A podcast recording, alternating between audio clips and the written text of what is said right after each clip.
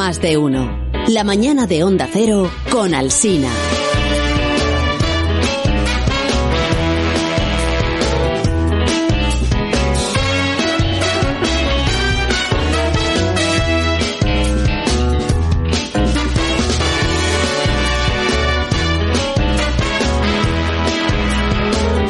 Santi García Cremades que hoy es su cumpleaños, que cumple 18.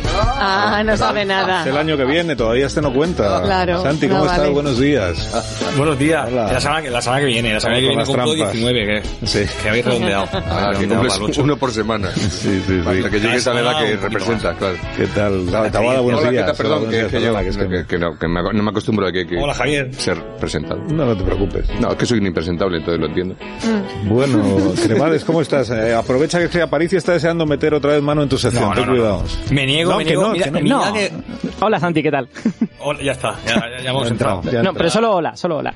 La Inception. Hola, ¿cómo estás?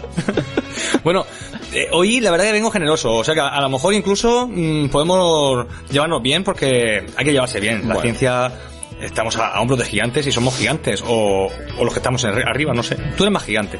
Bueno, Más- yo soy más bien majito, ¿eh? tampoco. Entonces, pues estamos, estamos en la misma sintonía. Échate alguna ahí. flor si ves qué tal. Sí.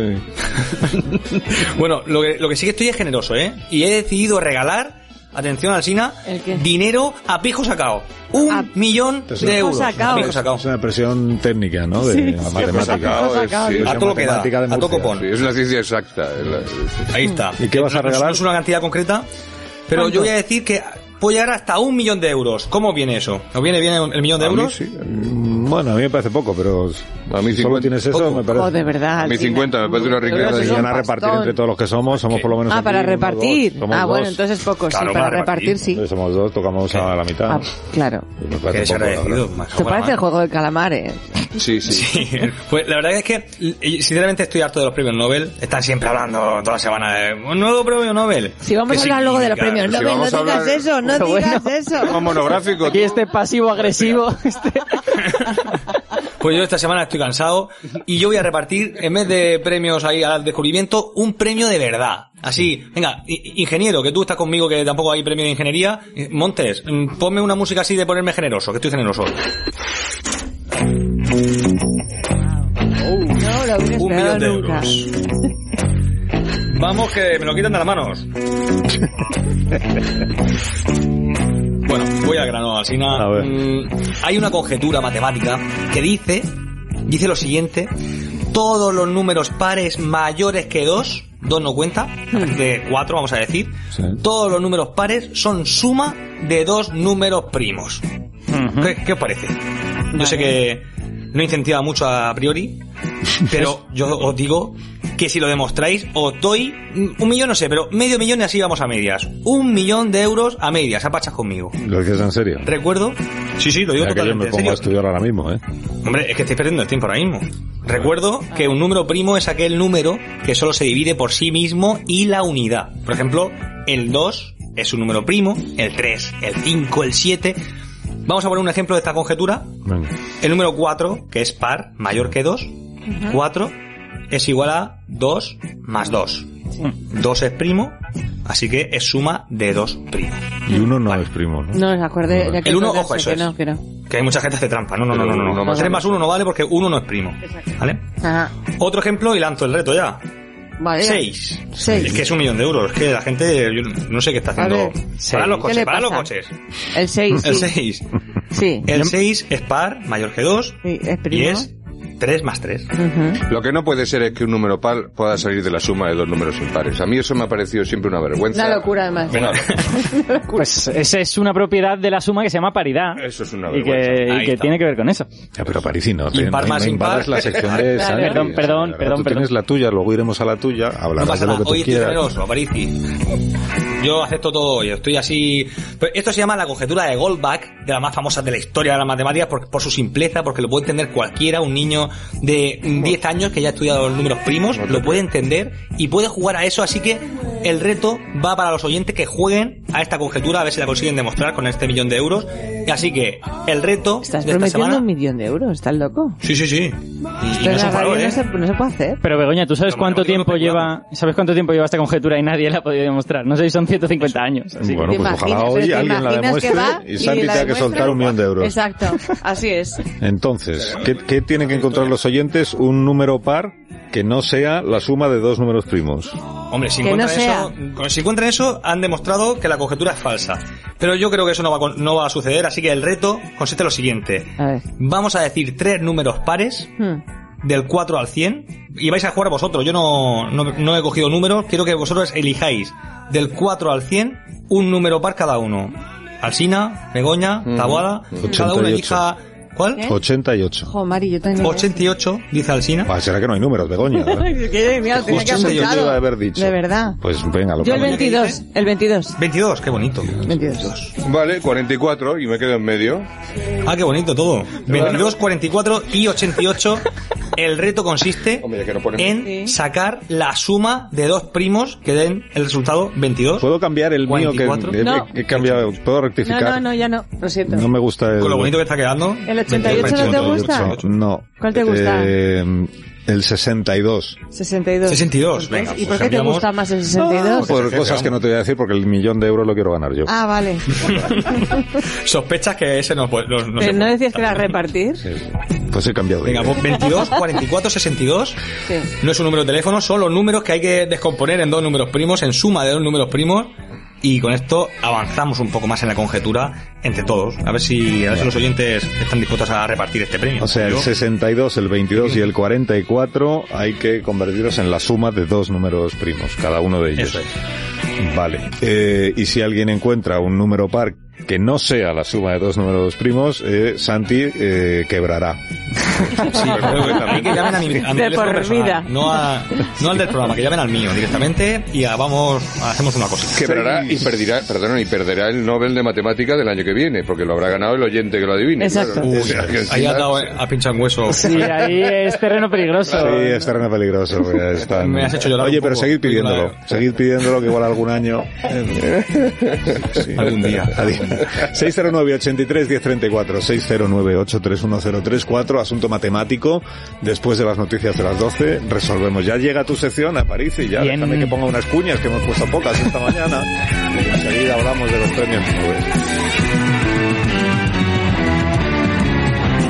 Más de uno en Onda Cero.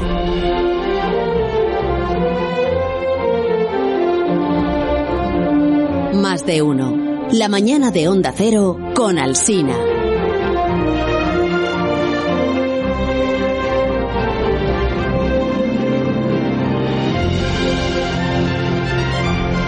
Una cosa, a Parisi, eh, tú no estuviste la semana pasada en el programa, o sea, ya hicimos a Parisi te lo dicí la semana pasada. entonces- Confirmo, confirmo que estuvimos la semana Y- pasada. Pero entonces hoy no te toca, o sea, márchate. Bueno, es que vamos a ver, esta semana es una semana especial, Carlos. No podíamos dejar pasar la ocasión informativa, porque está la semana grande de la ciencia en todo el año. Es la semana de los Nobel, tenemos que contarlo. pero- Si no vienes de día, que no venga nunca, que lee, claro. Pero sí, ya lo hemos contado, lo de los, lo de los Nobel, eh, Julius, nuestro amigo, eh, que Sí. le pues lo hemos dicho. ¿Y los de física? Solo queda, solo queda el Nobel de Literatura, y no estarás tú aquí para hablar del Nobel de Literatura. Eh, No, porque si hablase de él, pues quedaría, o sea, diría solo tonterías. Sobre todo porque aún no se sabe Exacto. quién se lo hemos dado.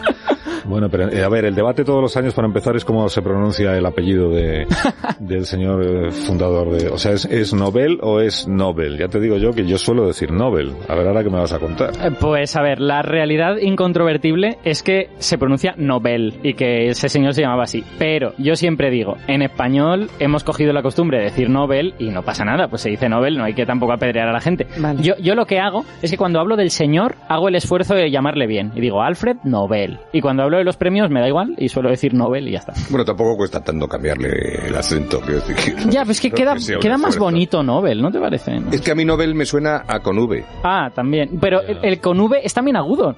Es Nobel. A ver, entonces, ¿cómo es? ¿Novel o Nobel? Claro, eh, me- Perdona, me acabo de liar Claro, con mí- la cosa que tengo yo disléxica de izquierda a derecha, ya no sé dónde poner Claro. el acento. Ah, me da igual, tienes permiso de mí, soy el, el director. ¿Ah, sí? Eh, Haz lo que quieras. Llámale, Llámale como, llámale, llámale como quieras.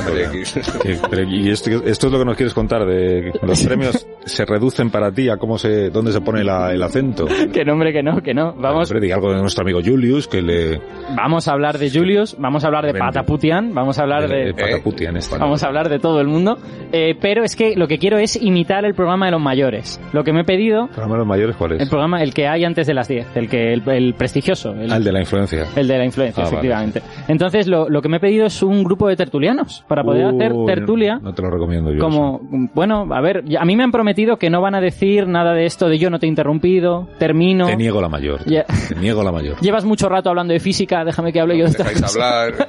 Pero entonces los tuyos son tertulianos que de verdad saben de lo que van a hablar. Eh, sí, Pues entonces no efectivamente. son tertulianos. entonces eso no es una tertulia de verdad, ¿no? Uy, Bueno. Mañana me corren a gorrazos los tertulianos. ¿vale?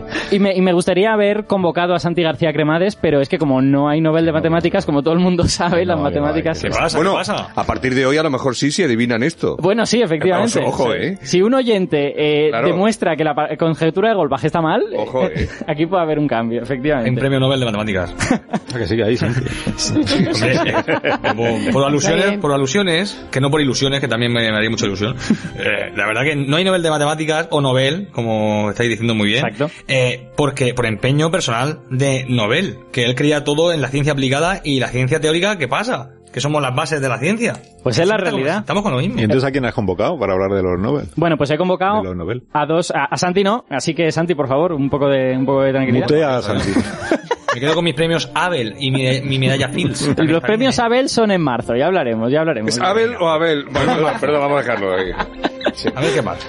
Bueno, pues he, he convocado a dos viejos eh, conocidos de este programa, que yo creo que van a ser unos tertulianos muy sólidos y muy buenos. El primero es Ignacio Crespo, que lo tenemos aquí al lado, es médico, divulgador científico y dirige la sección de ciencia del diario La Razón. Hola Ignacio. ¿Qué tal? Muy bien, muy contento de que estés aquí con nosotros para, Bienvenido. ¿Y yo de volver? para que para que representes al sector biomédico y todo esto, que suele estar infrarrepresentado. Voy a hablar un poquito mal de los médicos, ¿eh? pero bueno, ¿Ah, ya, sí? ya llegaremos. a-. Bueno. Yo puedo, yo puedo. La que se va a liar. La carrera me lo permite.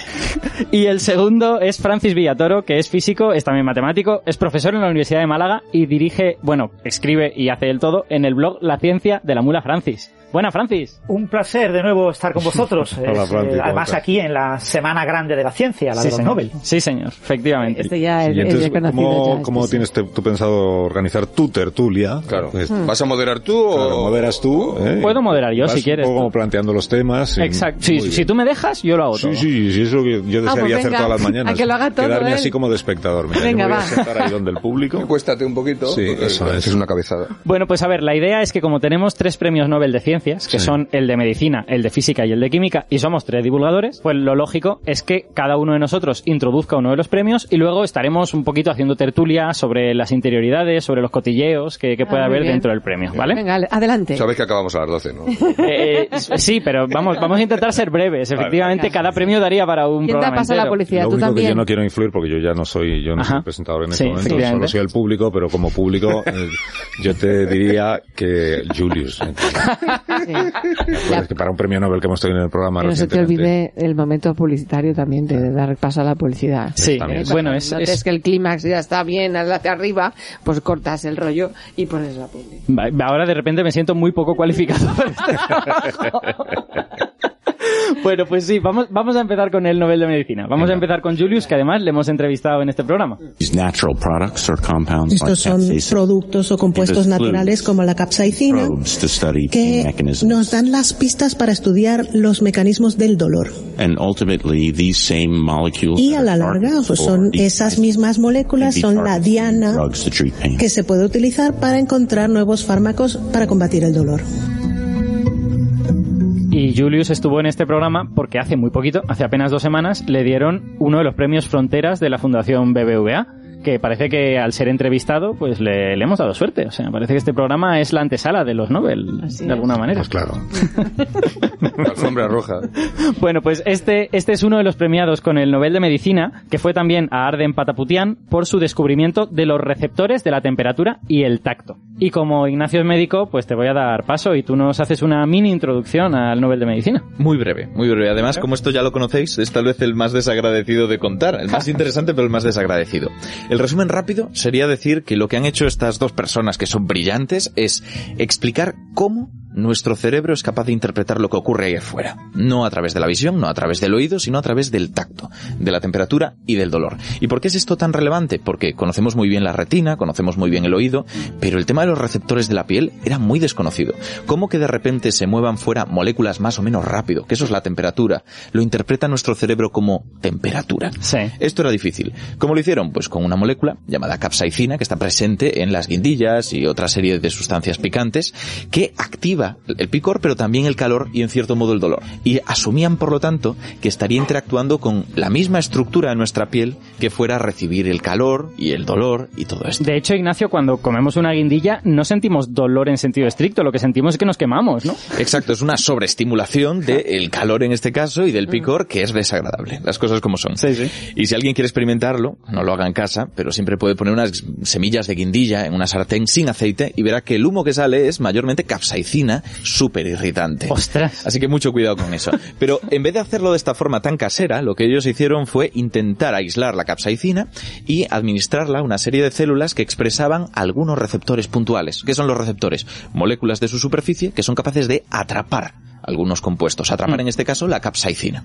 Encontraron de esta forma cuál era el receptor concreto, cuál era el gen que hacía posible ese receptor y a partir de ahí deducieron que si era activado por la capsaicina produciendo calor, también sería activado por el calor de alguna manera, haciendo que lo detectáramos. El calor, el dolor y otra serie de, de procesos. En cuanto al tacto, tenemos a Arden Pataputian, que en este caso no ha estado aquí, pero tiene un trabajo igual de interesante. Y él en vez de hacerlo de forma tan esotérica, tan con químicos y sustancias, se dedicó a pinchar las células, a apretarlas con micropipetas y con esa presión Con si micropipetas, respondían. o sea, son, son como... pequeñas, son prácticamente como hilos de cristal. Ostras. Es muy fino, de esto que está un soplador de vidrio con una masa fundida, lo toca y lo estira haciendo un hilo, En como si fuera en Murano lo hacemos. Claro, como si fuera el queso de una pizza, ¿no? Pues muy, muy fino. Esto se utiliza para pinchar células con mucha precisión y la presión hacía que se abrieran determinados canales, que son pues como túneles entre el interior y el exterior de la célula, dejando pasar sustancias y haciendo que se desencadenara la reacción. Decían, eh, aquí hay presión, me están tocando. Y estos son, por, por decirlo brevemente, los dos premios que se han dado, que es el mismo realmente, en fisiología o medicina, que luego hablaremos de eso. Sí, sí, Que sí. no es medicina. A mí hay una cosa que me ah, flipa. espera, pero lo que está... Bueno, perdona. No, No, no, no. no, no, no, tú, tú, tú. Tengo una pregunta. De repente he interrumpido algo. Bueno, Claro, pero no, levanta la mano y Es que me ha parecido interesante porque le iba, ahora iba a Levanta dar el hachazo ahí. Pero como público, pues... No, voy, Lo he dejado ahí. voy a hacer Levanta un, comentario súper breve. Yo le he entendido como que el premio está mal dado porque esto no es exactamente Medicina, un es- premio sí, de medicina. Está bien dado, está mal contado por lo general, porque todo el mundo dice el premio Nobel de Medicina. Incluso los Nobel, en su Twitter, dicen el premio Nobel de Medicina. Y si vamos a los comentarios pasa algo muy gracioso. Que es que muchos usuarios, que no son médicos, que estudian el cuerpo humano, pero desde otras disciplinas, dicen, oye, respetad un poco vuestro premio, que Nobel dijo fisiología o medicina. Ah, que la cabal. fisiología es el estudio del cuerpo humano y del cuerpo de los animales y de otros seres en condiciones normales, sin enfermedad. Y esto es este caso. No estás estudiando la enfermedad de los receptores, estás estudiando cómo funcionan. Hmm. A mí hay una, la cosa que me, que me flipa de este asunto de que hayan dado el premio a estos receptores, es que hay receptores de otras cosas. Es que hay receptores del frío, es que hay receptores de, o sea, quiero decir, hay receptores diferentes para diferentes cosas. Y eso te dice lo increíblemente complejo que es el tacto. O sea, el tacto no es unas, unas células que lo hacen todo, sino que hay células en las que tienes varios tipos de receptores y cada cosa, cada sensación se recibe de una manera. Sí, eh, lo que dice lo que dice Julius cuando le preguntas por lo general en cuanto a esto es que en el ojo lo conocemos también, aparte de porque es muy claro ver cómo responde y poner imágenes, porque todas las células responden ante la luz. Punto. Son células distintas porque tenemos algunas que responden a la luz azul, otras a la roja, pero todo a la luz. En este caso tenemos presión, tenemos sustancias químicas, tenemos temperatura, tenemos muchas cosas, vibración incluso, que tiene sus propios receptores súper específicos, que tienen nombres diferentes. Kraus para el frío, eh, Pacini para el el calor, hay un montón. Y, es- y esas investigaciones, tú sabes de alguien que ya les esté llevando a la práctica para que tengan una utilidad. Para algo, o sea, sirven para algo. Exacto, para que tengan una utilidad. Sirven porque al final estamos entendiendo cómo re- funciona el dolor. Sí. Y para poder tratar el dolor, para poderlo paliar, tenemos que entender muy bien cómo funciona. Es más, la capsaicina se utiliza para algunos tratamientos. No tanto a raíz de lo de Julius, pero lo de Julius tuvo que ver. Y del mismo modo, hay gente que, por ejemplo, no siente dolor. Esto Sí. es una, Se una podría patología llegar a eliminar el- el- Pero eso no es bueno, porque la No. gente que no siente dolor, lo que ocurre es que se hace daño sin darse cuenta. Imagínate un niño que no entiende que tirarse de una altura importante es peligroso. Lo suele aprender por el dolor que genera, ¿no? Ujú. Si no tiene dolor, el niño se tira una y Claro. otra vez y romperse los acercar la huesos mano a la llama. le da igual. Exacto, si Exacto. no nota el calor. O jugar en un arenero poco. y restregarse arena Exacto, en los ojos. exacto. Es muy peligroso. O dolor, o dolor interno incluso, que, que tengas un problema intestinal y no lo sepas, ¿no? Esto es muy típico, efectivamente. claro. Con un accidente de coche. Chocas, te crees que estás perfectamente, pero te has roto el bazo, que es muy típico. Y por un bazo roto te puedes desangrar. Bueno, es como cuando tienes una pierna paralizada o tienes una paraplegia, una hemiplegia, en la zona en la que no tienes sensibilidad eh, te puedes quemar. Pero imagínate eso con todo el cuerpo y pudiendo mover y poner en peligro tus miembros. Alberto, deberías hacer una pausa. Eh, ¿Debería hacer una pausa ya? Sí. Sí, tam- No, no hablamos del de física entonces. No, No, después Sí, pero que Bueno, vamos a hacer pues, una pausa. Calienta la- el asunto para después. de- Pues ha sido muy interesante nuestra discusión del Nobel de Medicina, la verdad. es muy sincero. Y- pero breve. pero tenemos que dar paso a unos pequeños consejos antes de ir con otros premios más interesantes todavía, como el de física y el de Hombre, química. pero más interesante. Queda muy feo. Sí, ha quedado Queda muy feo. Fatal. Sí. Y decir pero como Tan que interesante, no eh, Ahora, seguimos. una pausa, ahora seguimos. Sí. Una pausa, ahora sí. Perfecto, muy bien. Aprende rápido. Más de uno en Onda Cero, donde Alsina. Más de uno en Onda Cero, donde Alsina.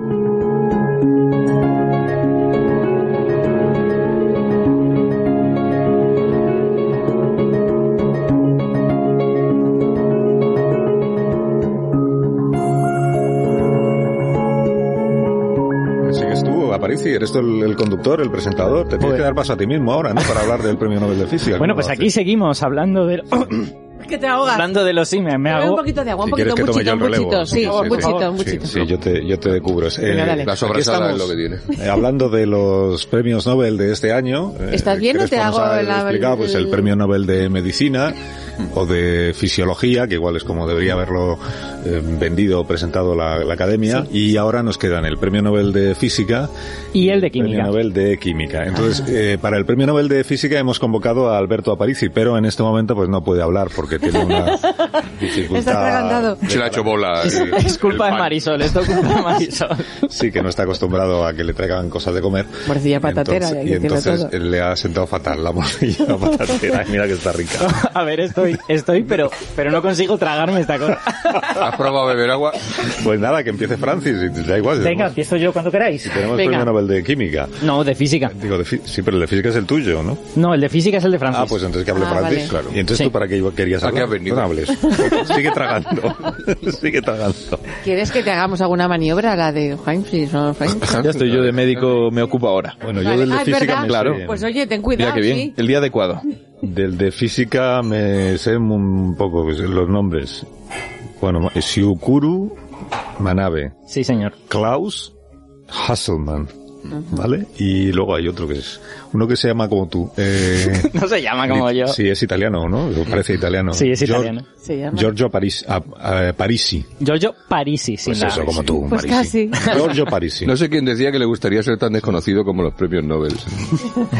Pero no el- es increíble. Pero no el de literatura. Ah, bueno, también, sí. Oh, bueno, Sí, depende, sí, sí, depende sí. del día. Sí. Bueno. Y entonces ahora Francis hace la ponencia, ¿no? Exacto. Venga, adelante. Bueno, estos son dos premios Nobel en uno, ¿no? La eh, Manabe y Hasselmann han recibido el premio Nobel por el cambio climático, por sus contribuciones a este campo. De hecho, Manabe obtuvo el premio Fronteras BBVA en el año 2016 y Hasselmann lo obtuvo en 2009.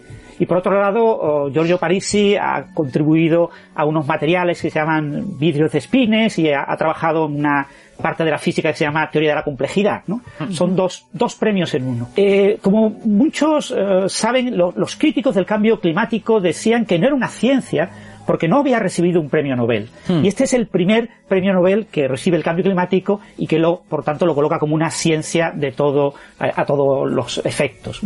Eh, Chukuro Manabe, eh, junto a Richard Wetherall, eh, eran los candidatos más firmes a un Nobel al cambio climático porque fueron los primeros en desarrollar modelos informáticos del clima global de toda la Tierra. ¿Mm? Y sus modelos informáticos de 1967 predijeron que el aumento del dióxido de carbono en la atmósfera daría lugar a un calentamiento de la superficie, de la atmósfera, la parte baja de la atmósfera, la troposfera, pero también un enfriamiento de la parte alta de la atmósfera. Y este fenómeno es debido al efecto del vapor de agua, que Ah. también es un efecto de gas invernadero como el dióxido de carbono. Sí, de hecho, de hecho, Francis, eh, yo creo que Sí. antes de los cálculos de Manabe y sus colaboradores, como que la gente no estaba del todo segura de si el CO2 era de verdad importante o no, ¿no? Había, había una cierta duda de, bueno, ¿esto es realmente tan importante como parece o A no nivel estamos... cien- Cuando dices la gente es a nivel científico. Sí, sí, a nivel científico. O sea, como que, como no habíamos hecho cálculos muy detallados de la atmósfera, había ciertas dudas y los cálculos que habíamos hecho eran tan simples que a lo mejor no estaban mostrando bien lo que iba a pasar con el CO2, ¿verdad, Francis? Sí, lo que pasa es que eh, esas ideas eh, pioneras de, por ejemplo, Arrhenius, que recibió el premio Nobel en 1906, que eran cálculos muy simplificados del efecto del dióxido de carbono, a, a la- a principios de los 60 ya estaba bastante claro que el dióxido de carbono generaba un efecto invernadero, ¿no? Todo el mundo entendía bien, por ejemplo, la, la atmósfera de Venus en esa época, ¿no? Y, y yo creo que no había muchas dudas. Lo que sí había dudas era sobre si la contribución humana a- por las emisiones de, de gases de efecto invernadero era realmente relevante o no para producir un cambio climático. En eso sí había dudas y ese tipo de dudas se resolvieron sobre todo en la década de los 1980. Eh, y, y en esa época se confirmó esta predicción que comentaba de, de Manabe y, y puso a Manabe y a Wetherall en la alfombra hacia el premio Nobel. Lo, lo que pasa es que eh, Wetherall murió, falleció en el año 2011, con lo que el premio Nobel ha decidido seleccionar a otro noventón, a otra persona de 90 años muy importante en el cambio climático, en concreto a, a Klaus Hasselmann, que desarrolló en la década de los 1970 una técnica para tener en cuenta el ruido de fondo, las fluctuaciones de, de detalle que no podían incluir los modelos de Manabe. Los modelos de Manabe eh, se ejecutaban en ordenadores muy pequeños, ¿eh? con medio megabyte de memoria. ¿no? Ostras. Y, por ejemplo, una región del tamaño de España, pues era un único punto, era un único valor de temperatura eh, en la columna de, de la atmósfera. Claro, todos sabemos que España tiene muchos microclimas. Pues el efecto de todos esos microclimas, de toda esa meteorología local, eh, es lo que ayudó a incorporar Hasselmann utilizando unas técnicas de eh, estadística que se llaman, eh, bueno, técnicas de, de, simulación de modelos estocásticos. Y esto permitió ya en, los- en la década de los 1980 y 1990 eh, tener modelos climáticos con suficiente capacidad predictiva como para poder saber eh, separar la contribución natural de la producida por el hombre y dejar fuera de toda duda que la influencia humana es la que está calentando la atmósfera, el océano y la superficie de la Tierra. De hecho, Francis ha hecho, eh, nos ha explicado esta contribución de Hasselmann en el espacio, como que hay pequeños microclimas en el espacio hay que entender cómo eso se convierte en una contribución global, pero también existe un razonamiento similar en el tiempo, ¿no? Nosotros tenemos el tiempo meteorológico, esta mañana hace calor, pero esta noche hace frío, hoy llueve, pero dentro de dos horas a lo mejor sale el sol, y sin embargo el clima es mucho más estable que eso. Y en el tiempo también sucede lo mismo, ¿no? Cómo se integra todo ese ruido temporal que cambia muy rápidamente y se convierte en una variación muy lenta, que es la variación del clima. Exactamente, eso es la, la gran contribución de Hasselmann al cambio climático. ¿no? Ja. Por otro lado, la, la otra mitad del premio Nobel es para Giorgio Parisi. Esta, esta es la que yo Eh, quiero, esta es la que yo quiero. Eh, él fundamentalmente es como, como Aparici, ¿no? Es un físico teórico que ha cambiado eh, su, eh, que trabaja en física de partículas y que cambió su línea principal de trabajo. En el caso de Parisi, eh, abandonó eh, la física de partículas a, a mediados de los 1970 y a finales de los 1970, en 1979 hizo una contribución fundamental en unos materiales magnéticos que están formados por pequeños imanes y que tienen fuerzas magnéticas entre ellos. Hmm. Estos imanes están desordenados. Imaginemos, por ejemplo, unos pocos átomos de hierro desordenados colocados en una placa de cobre. El hierro es magnético, el cobre no es magnético. Esos pequeños imanes eh, interaccionan entre ellos y se llaman lo que se eh, denomina técnicamente un vidrio de espines.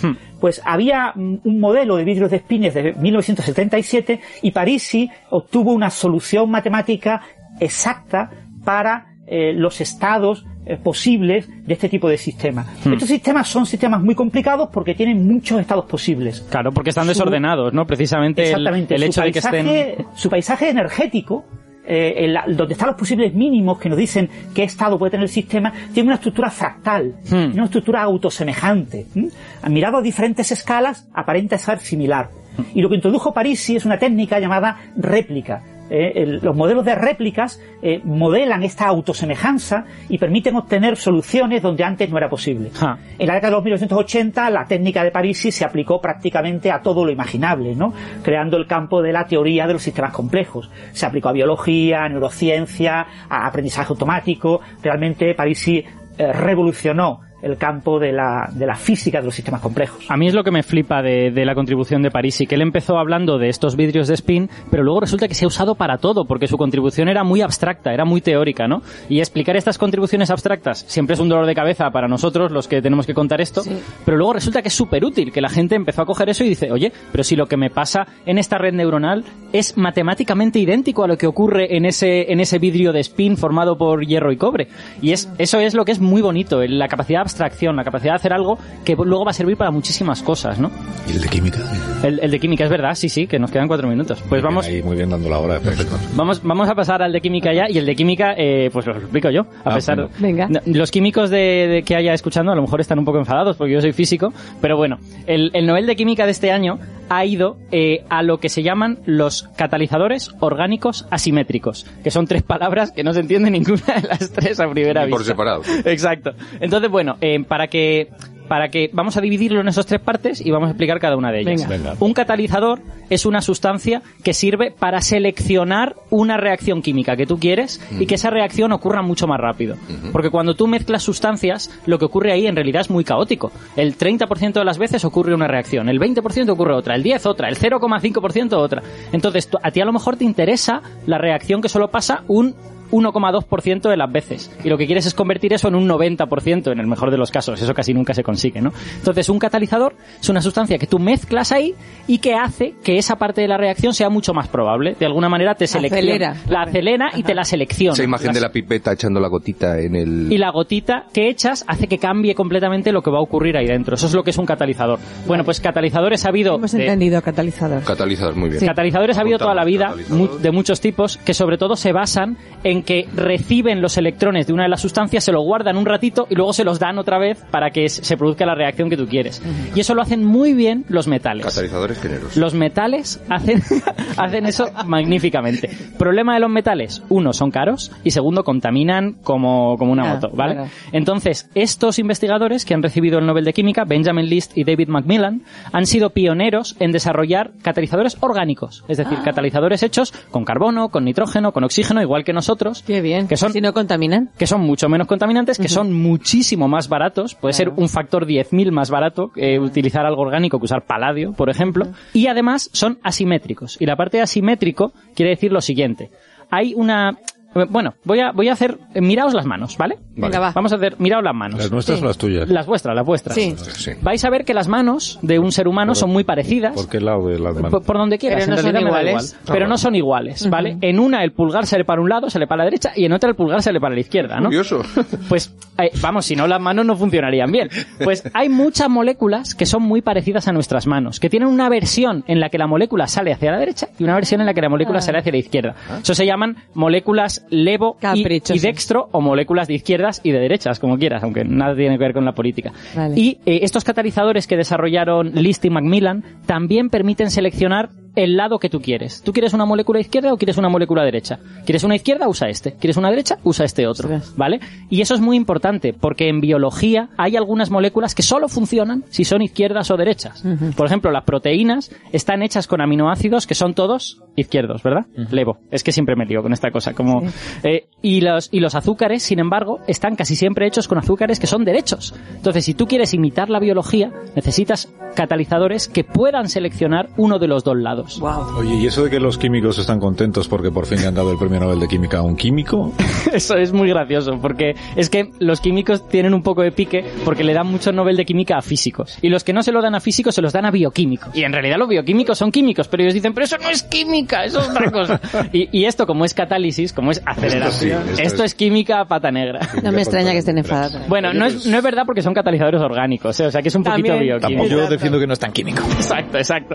Oye, te ha quedado muy bien la tertulia de, Sí. de la ciencia. Pues muy bien, me alegro, ha sido muy divertido. Sí, sí, ahora despídela, la tertulia. Tienes que despedir a los contertulios, después de decir que es la hora, en fin. Bueno, pues Ignacio, un placer estar contigo en esta tertulia. Un placer. Francis, muchas gracias por contarnos el Nobel de Física. Un placer de nuevo.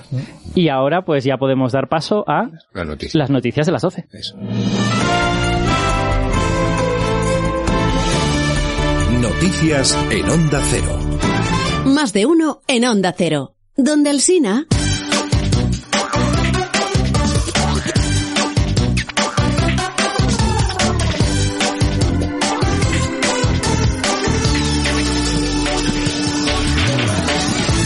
Entonces hay, hay que anunciar la quiebra financiera de, Sí. sí, ¿no? de Santi García Cremades, Sí, sí, porque ha prometido un millón de euros para quien resolviera el, El, el- matemático. el acertijo. El acertijo.